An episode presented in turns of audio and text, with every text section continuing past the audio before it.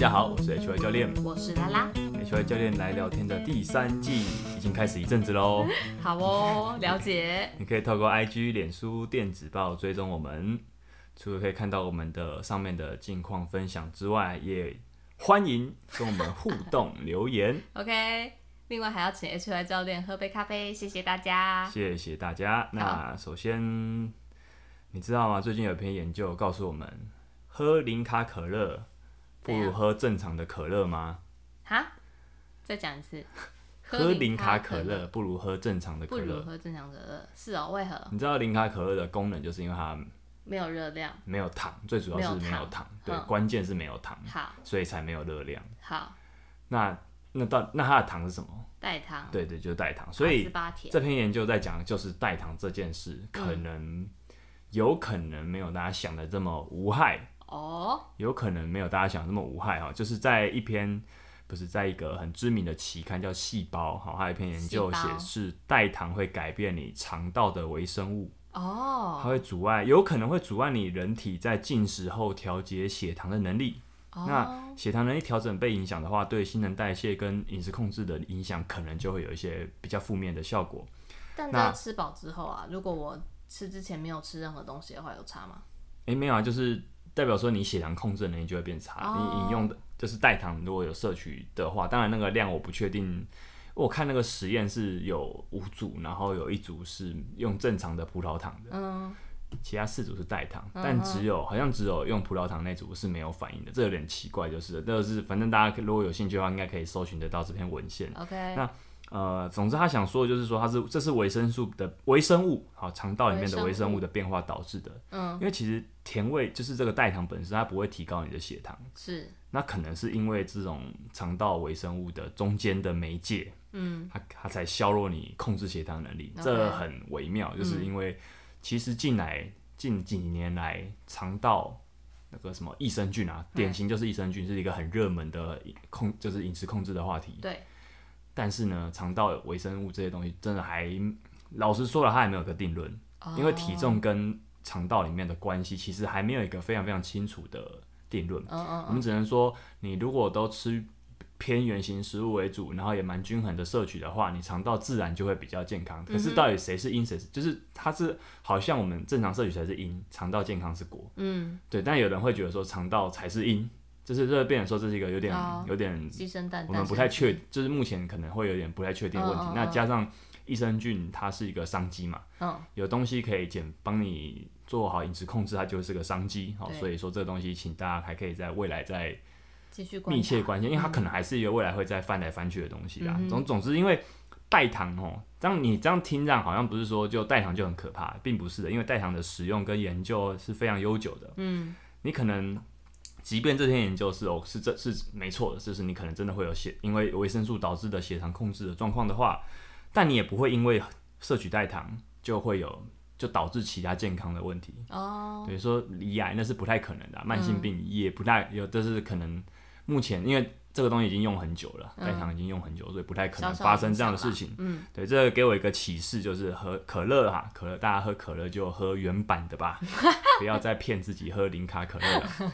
因为零卡可乐的味道真的不好喝，就是就是吧？代糖味很假、欸啊，，很假哎、代糖就是那种味道。对啊，我有些时候哦，其实我也喝可乐哈，大家不知道会不会很惊讶哈？我们健身教练这好像很要要很很健康还蛮爱喝的啊。诶、也没有兜啦，但哦，我身边我身边同事比较有些时候疯，就是疯起来是真的很疯，就是嗯都吃一堆热的食物那种对疯。但他们要控制也是可以控制啊，我们嗯算是收放自如。那有些时候我会可乐，可乐就是被我拿来当做那种奖励，比如说我今天跑完一个很累的体能。我今天进步了破了 PR，我就会喝一点可乐或是真奶，这是我给自己的一点小小的约定。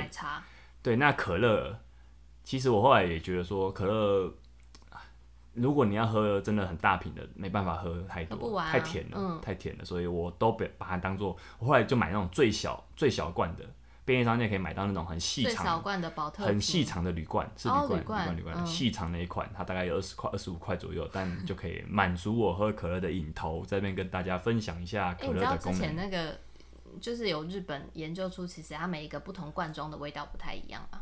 真的假的？对，然后还有就是每一个国家的那个可乐口味不太一样，因为那个水质不太一样。然真的哦后我们那时候去冰岛的时候，就有特别要喝冰岛的可乐，啊冰吗？冰啊，因为那里很冷啊。不是啊，重点不是它会有一种不一样的味道，啊是就是么味道原料有一种特别的味觉。、可味。走开啦，好，那好，我们今天其实要聊的东西跟这个小知识也很有密切关系，有有关系哦，很密切啊。啊，因为这本就在讲饮食的书。好，好，延续上一集啦，哈，其实其实上一集就讲啦，上一集就有讲过，我们对这一集要聊的，继续聊，继续聊《增肌减脂科学化饮食全书》这本是好书，这本书真的非常的好哈。呃，我再讲一次，这本书是我的朋友王启安翻译的，王启启安老师师翻译的哈，他他他非常常出现在我的节目中哈，他因为他真的是很了不起啊，不翻译真的是一个很重要的任务啦。是大力士，哈，对，还还是大力士冠军哦。强哎，这本书哈，它有四个作者，这些作者其实都很猛，有多猛？呃，他们学术科兼备，他们是可能都是同时是博士，在一些运动领域，包含格斗、包含健美，都有很深的涉猎。他不是那种，不是那种你可能觉得哦，他很会讲，但其实身材练的不怎么样，就是有些人会这样以为，以为学界的人是这样，但其实国外可能很多地方的不是这样哦。嗯哦，他们主要就这样啦，他们真的很屌。对对对看那个，人家主要作者叫那个什么 Mike Israel，我很早以前就知道这个人，嗯。就是他是健美大健美界的大佬啦。嗯，对，哎那他是因为他就是学界的，所以他当然就是倡倡导就是科学化在讲健美这件事情。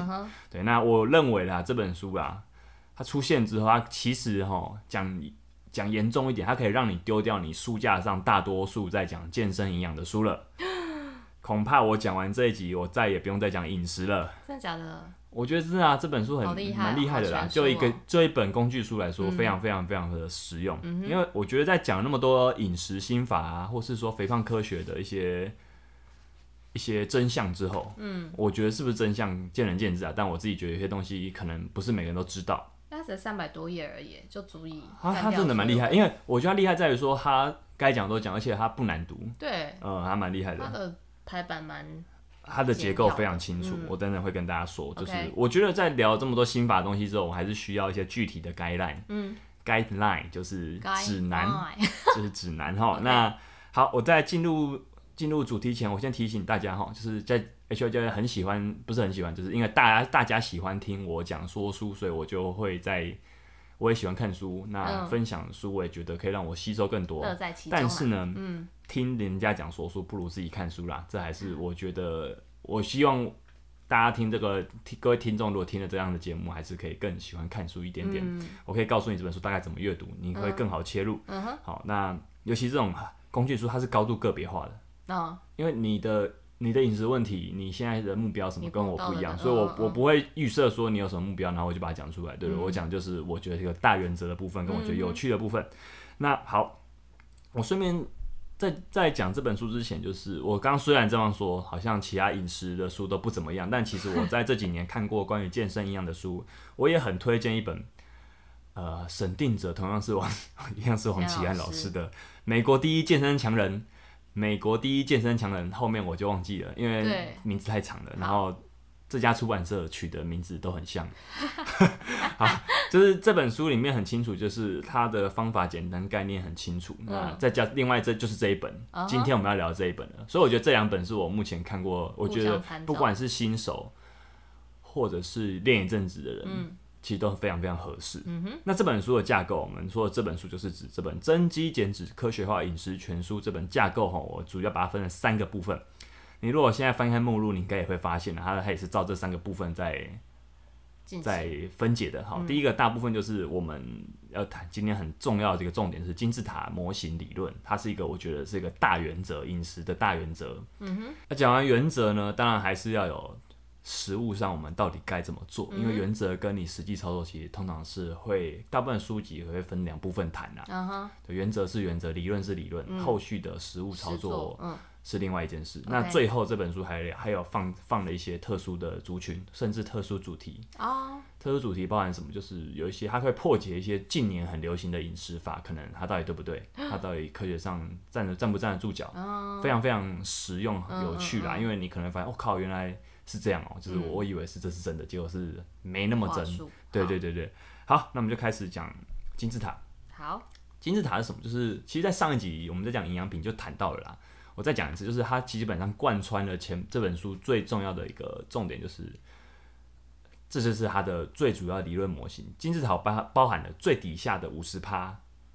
你要成功的执行一个饮食计划，你要成功的话，你这个最底部的五十趴你要先拿到。我们要讲金字塔，就是底部要先拿到，嗯，上面再拿，最上面再拿，嗯，对你不会说是我拿最上面，那让你下面是拿不到的。那你先考五十分，对对对，再考到七十分，再八十分。你可以这样说，如果你下面没拿到，你拿上面的分数其实是不算分的。对，因为下面就没有，就是等于说你是零乘以任何东西都是零这种感觉。OK，好，所以它最下面是热量平衡。热量平衡，热量平衡是什么？我们再讲一次啊，就是你不能摄取的比你需要的还多太多了。如果如果如果你今天要减脂的话，你就不能；如果你今天要增重的话，你就不能摄取的比你需要的还少。嗯，这个只是废话，就是跟啊，所以说废话，但也是真理。就跟选举的时候，票多的赢，票少的输。篮球比赛是。比的就是进攻跟防守是一样的道理，对不对？好，就是这样，很多事件的道理都是这么精确。好，那五十分拿到之后，就是我们对于巨量营养素的了解。嗯，巨量营养素是什么？哎，这个你要不要回答？我已经讲到不想再讲了。巨量营养素哦，好，我忘记了，明明就昨天才看过。巨量营养素，呃，碳水、碳水、蛋白质跟什么？油。啊，对，脂肪啊，耶，碳水、对，碳水、蛋白质、脂肪啊，淀粉是碳水的一部分哈，所以讲碳粉才碳水才是比较大的。碳粉，碳粉是印刷，对对对，印机的那个哈。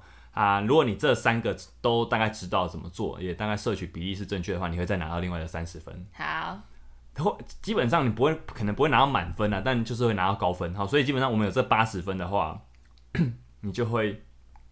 及格很强了，讲讲白点，就是我我后来觉得，我就是属于这种，我其实没什么在管上面那二十分，我应该是属于这这种人，就是我我我的饮食很佛系，对啊，所以说我我觉得我大概就是属于这种，我拿下面的八十分就好的人，我拿到八十分，我拿我不是你，我怎么知道？这这也要问我。好，上面的再拿到这八十分之后，我们来讲最后那加分的二十分是什么？十分是营养时机 timing，什么叫 timing？就是包含说你什么时候吃东西有没有差，嗯。那你在这个时间点吃什么跟什么？跟你吃淀粉加碳水跟哎不 吃碳水加蛋白质，跟你吃蛋白质加脂肪，就是到底差异是多少？这样子就是用这种 timing 比较细节的部分来谈，它占了十趴。那在上面的五趴是什么？食物组成。组成。哦，食物组成就是说，如果今天同样是热量，嗯，如果今天我找到一个跟汉堡、一个大麦克一样的。营养比例的东西，嗯，但它是比较，哎，比较圆形食物为主的，就吃毛豆加牛牛排。啊，对对，但就是应该说同样的热量啊，同样五百大卡的热量，但是成分不同的话，或甚至说同样是，呃，同样是碳水，同样是五对，同样是一百公克的碳水，但是如果一些是加工食品，一些是另外一个选项是圆形食物的话，会有什么不同？嗯，这个食物组成其实只占五趴，五趴，对，所以。你每一餐都要吃很健康的食物，其实可能没有那么重要。对，但是它还是重要。对我等等会说，我等等会说为什么它重要。好，再再是最后是最后一层啊，最后一关是补充品跟水分。所以你只有些人刚健身就一直去研究补充品。那就他下面都没有做好的人，这基本上你就是在做白工。哎，就是在做白工。那所以这，所以我们就会很，我觉得这是一个八十二十法则啦。什么叫八十二十法则？它其实运用在这个世界各个领域，就是你的，比如说你的八十趴的结果，可能是透过你二十趴努力，二十趴在某个领域的努力得来的。就是每一部分你的努力不会是等值的，不会是公平的啦。你可以这样理解，就是有些地方就是比较重要。那还或者说它真的比较重要，你就是好好做好它，而其他的分数你可以放掉，没有问题。对对对，大概是这个八十二十法则蛮有名的，我相信很多听众朋友应该都听过。好，那所以我想这个金字塔告诉我们就是说，哦，要你要执行好一个饮食计划的前提是什么？是正餐饮食跟好好训练。嗯哼，对比起一些偏门的花招来说，其实。你已经知道八十分是这个东西，那当然额外要训练了。就是我们如果这本书的前提是增肌减脂的话，你不可能没有重训，对，你不可能没有肌力训练，只是在吃，对，你不可能没有运动，这是不可能的。对对，所以我们我们其实要告诉大家说，你的练，你的吃还是最重要，基本的吃啦，对对，你不用想说太太早就去想说要吃什么补品，嗯，其实真的不见得。好，那呃，在这个金字塔其实背后很有趣的是，它它的这个图是这样的，它前面是金字塔，背面有一个东西叫饮食依从。饮食依从依从就是 obedience，就是遵守度啦。的啊啊，其实饮食依从在哪提过？在不知道大家记不记得，在之前的集数有一集在讲酒精，酒精，喝酒对健身的影响，你记得有这一集吗？记得你记得吧？对不对？记得那集其实没差对，其实那一集的资料也是从这本书来的哦。哦，这本书帮了我做大概三四集了，对，真是感谢这本书。对，这本书，哎、对它真的蛮有用的。那饮食依从是什么？它就是告诉我们，其实饮食依从就是一种，你为了这个目标，你可以奉献多少啦？嗯就是你需要一些启发，你需要一些动力，你需要一些意图，嗯就是你的目标跟纪律。嗯，那你需要维持一个好习惯，你需要要为了这个目标，需要有热情。他把这个饮食依从分成这六点。其实简单来说，就是任何你在改变你的行为，都需要一定的饮食依从。它就是一种，我觉得很混杂啦，因为它同时有动机的成分，也有纪律的成分，嗯又有好习惯的成分，等等等。你可以讲说，前面那个金字塔那前半段就是一个理想，理想上半段是上半就是一百分，那一百分，因为你看我刚刚讲那个图形是这样，一百分的金字塔，可是背后它的阴影是一个饮食依从。哦代表什么？如果你后面这一层阴影，就是比如说好了，这是一个潜在的风险，就是如果今天我的心理状态其实没办法让我长期这样做的话，你前面的那个金字塔其实会崩崩塌的。嗯哼，就是我如果我不想要牺牲这么多，或是我牺牲过头了，那个我的我的那个身体反扑了嗯的时候，其实我前面的金字塔的分数会拿不到。嗯啊，就是等于说，我觉得我觉得有点像是一个身心平衡的概念，嗯嗯就是你不要忘记身体在做事情背后其实是有一些心理上的支撑的。，OK，所以我会这样看饮食依从啦，它可能就是一点心态上的部分，我们怎么去调整？我们因为不可能说我要牺牲太多啦，我觉得人的牺牲是有限的。那这个部分怎么调整？就是这个章，就是这本书会有一个章节就在谈饮食依从到底是什么东西。OK，简单讲，就是我刚刚讲的这些东西。嗯，好，那我就来讲这本书的饮食法好了。那我就必须要跟我刚刚提过的另外一本我也很喜，我也很推荐的《美国第一健身强人》那本书，嗯，做个比较。在那本书哈，《健身强人》那本书讲的叫灵活饮食，灵他讲的灵活饮食。我就讲一下他的哦，那一本书叫《美国第一健身强人科学化锻炼全书》。啊，真的是谁记得啊？拜托。好了，其实我要讲的是这两种饮食，这两种这两个作者讲的以灵活饮食不太一样，嗯，严格来说不太一样，嗯但精神上很类似。他们都有讲灵活，他也有讲这一本真对对对经简直也有讲灵有活。有有有有，哦那那他们的精神是什么？这两本书同样的灵活，他们都有灵活这个字啊，但其实嗯内涵会有一点点不同。嗯嗯嗯当然，我觉得精神是一样，就是他要我们做的事情是，你去追踪你的总热量跟营养素，嗯，那是不是刚讲的那个五十加八三十分？对啊，就是那八十分啊，嗯。对对对，所以灵活饮食其实就是拿到那八十分啊，嗯，我就是先拿到那八十分再说，对。对，那所以只要我的量、我的总量、我的热量不要吃超过，吃什么都可以，哦。吃什么都可以。注意哦，就是意思是说加工食品并没有那么可怕哦，还是原型食物也不是说一定只一定要遵能吃。不可哦，嗯。因为吃什么都可以，只要量不超过的话，所以呃，在《科学化饮食全书》就是我们今天这集这本书里面，它的灵活灵活性饮食，它是叫灵活性饮食啊，嗯但我觉得差不多意思。它有一个英文名词很好，就是它用一个英文词来讲他们这个饮食法，它叫叫 If it fit your marker。什么意思呢？marker 就是巨量营养素，就是说只要我今天 if 嘛，如果假设我只要 fit，只要符合我的巨量营养素，我需要摄取的就可以了。嗯，所以它不管，基本上这个就是说其实你不管摄取什么，嗯只要我摄取巨量营养素就可以。嗯，等一下我们会说是不是真的这样呢？其实不是，对，但是这它是一个大概。理想上啦，理想上就是说，如果我的热量摄取我可以控制的话，那其实我摄取什么应该没有差那么多，嗯这就是八十分的概念，就是那个金字塔八十分的概念。对，那好，那这本书的灵，if it Feels fit your marker，它就是灵活性饮食，它也有缩写叫 I I F Y M，它 就把这五个字，美国人很爱这样缩写啊但不然很麻烦，对不对？嗯。我们就用透过这个灵活性饮食来看这本书《科学化饮食全书》来讲，怎么它怎么来讲巨量营养素，也可以破解一些可能大部分人对于碳水，不管是碳水、蛋白质或脂肪可能会有的误解或迷思。好了，嗯好，这本书它把他在讲巨量营养素的部分的时候，他把碳水、蛋白质、脂肪排成一个金字塔。你猜最底部是什么？最底部就是比较重要，他觉得比较重要，你觉得是什么？蛋白质。对，其实他觉得是蛋白质，但这个可能跟一般营养，就是可能跟国家的那个跟我们国家的那个什么，国家的饮食指南，对，会有一些出入哦。这个我会后面会讲，会有出入。嗯，其实会有出入。我觉得就是大家观点不一样，因为可能这本书它特别 prefer 到的族群是增肌减脂的族群。嗯嗯嗯，对那蛋白质通常最重要，为什么？因为我们多数情况下，我们肌肉量的提升跟维持都是你为什么要有安排一个饮食计划的原因。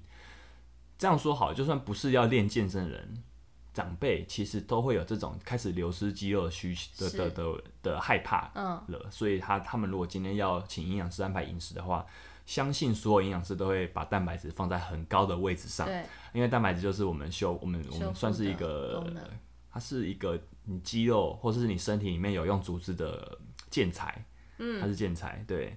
那我就直接讲结论好了，因为他在这本书里面，他他分了很多族群，就是你可以、你可以只是为了健康的目的，你也可以为了力量力量型运动员的目的，嗯你也是耐力运动员的目，对，很多种类，但是呢都，需要蛋白质，对对，但但是就是大概每一个种类，它建议的蛋白质摄取量不太一样，哦而且范围有大有小。但是我们可以就直接用每天每公斤体重两倍的蛋白质克数来看。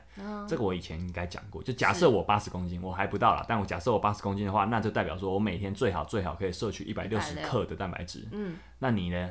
我五十公斤，你在五十公斤吗？好好好，不好意思，差点。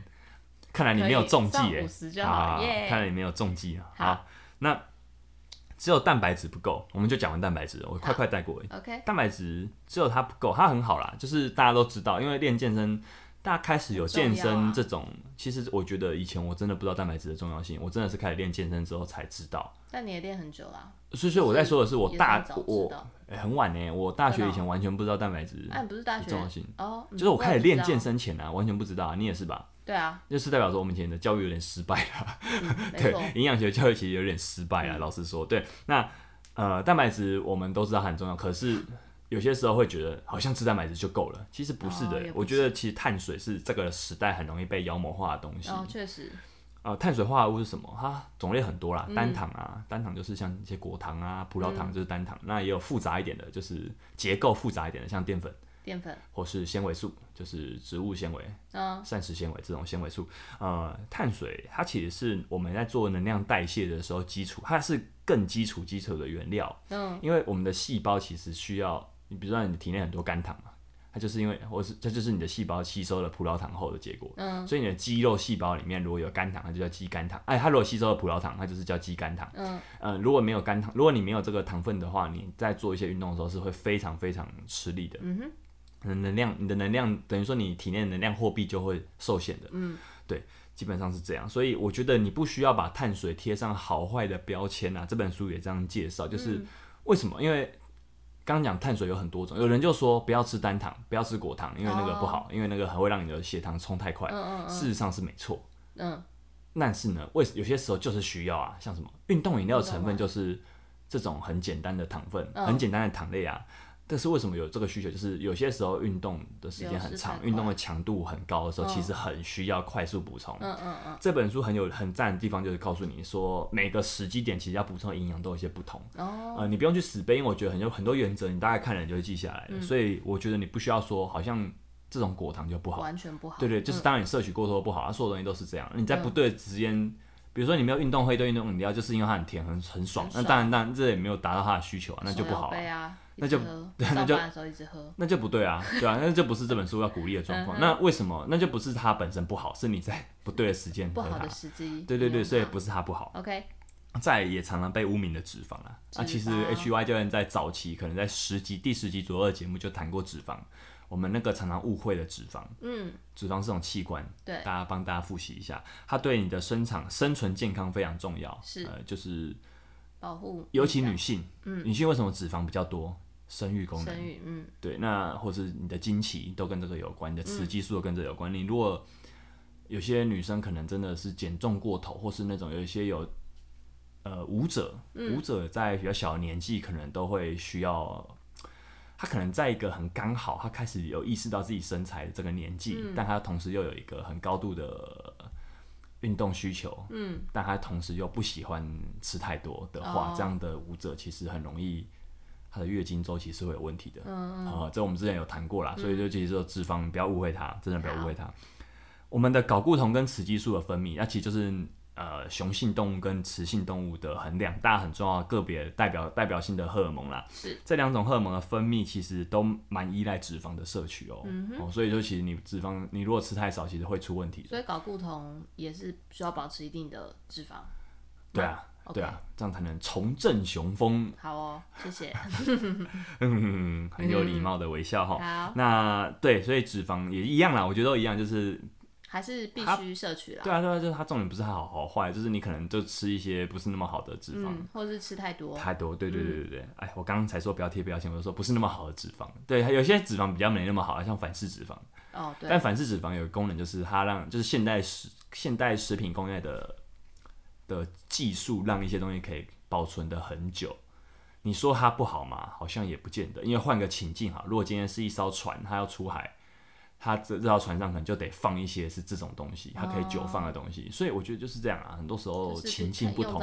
就变得不一样。只是现在的时候，我们太容易摄取，我们太容易拿到一些这种的东西了。嗯，这在前几前面的集数讲加工食品的可能的问题也讲过了。OK，好，那讲完这本书谈的这个八十分的内容了，其实我已经讲完了。真的哦、因为八十分里面的五十分就是热量平衡啊，其实热量平衡这本书的平这本书的篇幅超短的，他就只是告诉你说你大概你是不能吃，就是你吃很精要的，对，还有很精妙，就是说你你就是啊，就是我刚刚讲了，我就总结说，就是票多的赢票少的输，大概就是这个道理，嗯、那就是热量平衡，就那么简单。好，所以三十趴三十分的部分我也讲完了，这本书大概就是这样子介绍的。那所以我们从这个八十二十法则来看，从这个金字塔的模型来看，其实告诉我们一件事哦，你偶尔吃垃圾食物的影响可能没那么大哦。没关系的可。能没那么大，不见得说没关系，可能就是说可能没那么大。为什么？我跟大家解释，就是如果你前八十分是有做好的话，你的垃圾食物对你的一些影响就可以降低。这大概可以解释说，为什么你会看到有些人，或是你的教练，他就是其实有些时候吃炸鸡，圾食物，有些时候会吃炸鸡、可乐，但其实没有太大影响。哦我好像在讲我自己哈，不好意，思。对，为什么？哎、哎、不要不要不要觉得好像我很过分，你要想一下我背后付出多少努力。对我花了很多努力才把这八十分拿到、哎，对，对啊，对啊，所以说你不要觉得好像我我天赋异禀过很多，其实并没有，并没有。好，好，那这也告诉我们一件事，就是我觉得有点像是那个饮，它有点牵涉到我们那个饮食计划背后的那个金字塔背后的饮食依从。嗯你要怎么样可以遵守长期的计划？嗯，就是其实我们如果长期要遵守饮食原则是会有压力的，所以有些时候其实有一些娱乐对，有些娱乐，或是说有些时候你就是那种，你今天去，比如说你去台南玩好了，你不可能你去外地玩好了，你不可能说我我还要，除非你现在在备赛啦，不然你说我还要照着那个照着那个什么健康食物的守则来吃，其实很扫兴哎、对啊，如果你今天跟朋友去，你不觉得很扫兴吗？如果你今天跟朋友聚餐，你说哦我不行，不好意思，我最近在生酮，你不觉得很扫兴吗？但有些人我觉得有一点啊，这这件事所对于饮食没有很重要的，所以我所以其实这本书有讲，就是饮食依从的重要性，就是说你不要在一些，嗯，你如果知道你未来两三个月就是有一些局，嗯，你就是要出国玩，你就不要在那个时间排兼职，哦，就是你不要自己你就自己避掉那个时间点你自己可以选择啊，就是有些时候是你的做法不够聪明。嗯哼，对，所以我觉得饮食一从某种程度上就解释这些问题，就是如果你没有好好去排这个东西的话，你自己会很傻的遇到一些你其实早就可以避免的问题啊。难其实呃因为你可以避免，所以呃，如果你偶尔吃垃圾食物的话，其实没什么影响，就是因为我你遵守了这个桌大放小的原则，嗯那你甚至在在你的这个长期计划里面，你偶尔增加一些弹性，这有个好处，你不要浪费意志力，对，意志力你浪费了。意志力是很有限，你去浪费的话，你你没办法撑很久你，那个看啊、你的背后那一层饮食一层如果垮掉的话，金字塔就垮掉了。对，你的计划就就哦，好好不容易坚持了几个月就就 坏掉了，对啊，就就垮掉了。嗯好，那当然我们要平衡报道一下，垃圾食物会有什么问题？会有什么问题？其实我在第二季节目的最后一两集有谈过啊，嗯，有一个有一本书叫《住在大脑的肥胖骇客》，你记得吗？记得肥胖骇客其实就讲了，嗯就是现在其实。呃，我们的饮食指南一直都没有问题，但有问题的是现代的环境、食品工业的环嗯境跟现代的生活的太容易引诱现代人去进食这些东西，，垃圾食物其实最大的问题是，它会让我们的大脑、让我们的行为逐渐失去控制。对你这这会是很这很简单啊！你现在你现在听众，你各位去买一包洋芋片，你就懂我在说什么了。甜甜圈，对啊，你就懂我，你就懂我在说什么。所以我觉得这东西你平常都在做，所以我想你不会不知道。那垃圾食物还有一个问题就是它其实缺乏了微量营养素。微量营养素我们其实在上一集谈补品的那一集有谈到哦。嗯，如果你不知道的话，你可以回去听，或者是等一下继续听下去。等一下还会再讲一下。